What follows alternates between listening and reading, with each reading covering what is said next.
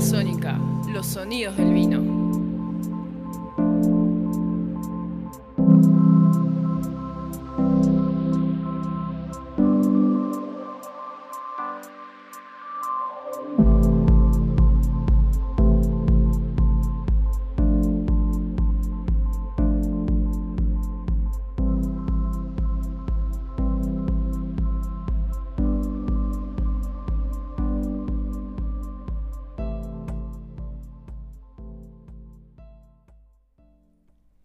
Elsa.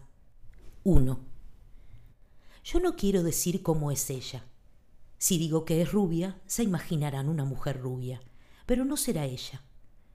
Ocurrirá como con el nombre. Si digo que se llama Elsa, se imaginarán cómo es el nombre Elsa, pero el nombre Elsa de ella es otro nombre Elsa. Ni siquiera podrán imaginarse cómo es una peinilla que ella se olvidó en mi casa aunque yo dijera que tiene 26 dientes, el color, más aún, aunque hubieran visto otra igual, no podrían imaginarse cómo es precisamente la peinilla que ella se olvidó en mi casa. 2. Yo quiero decir lo que me pasa a mí. ¿Y saben para qué? Pues para ver si diciendo lo que me pasa deja de pasarme. Pero entiéndase bien, me pasa una cosa mala, horrible, ya lo verán.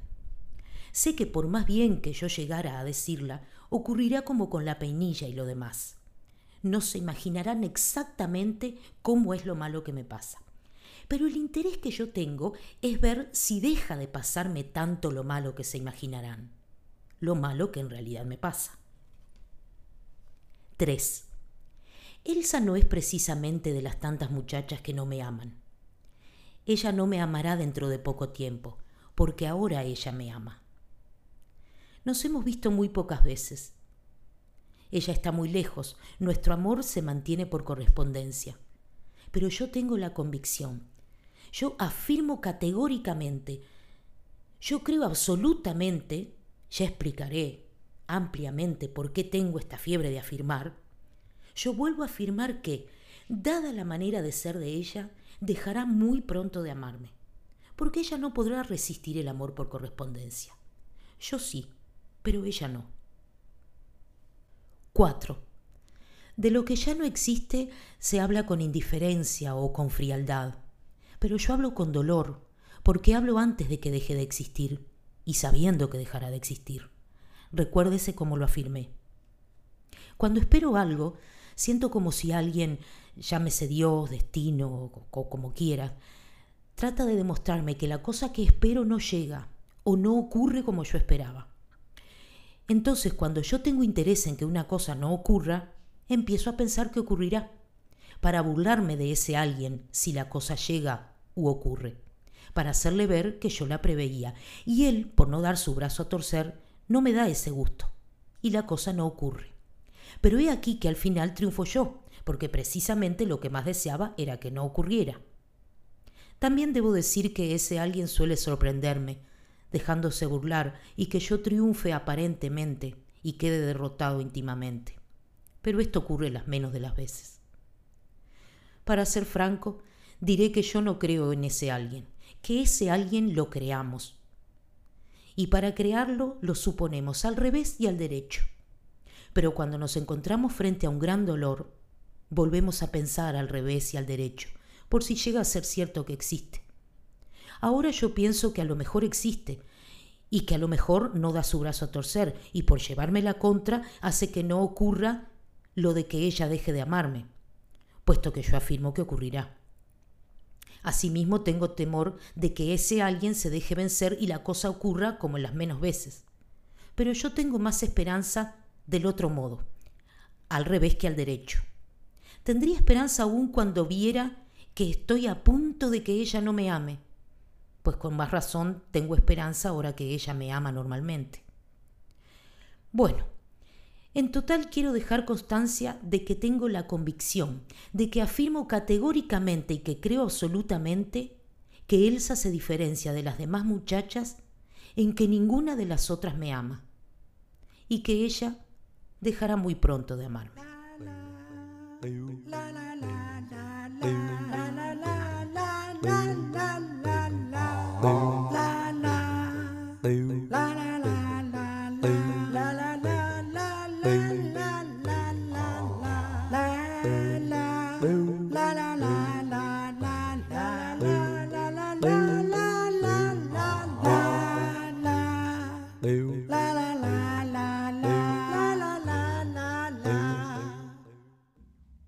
Acaban de escuchar un cuento de Felisberto Hernández titulado Elsa, en la voz de la actriz, directora teatral y artista plástica Loli Espósito. En las palabras del propio Felisberto, sus cuentos tienen una vida extraña y propia, y no los alcanza la conciencia.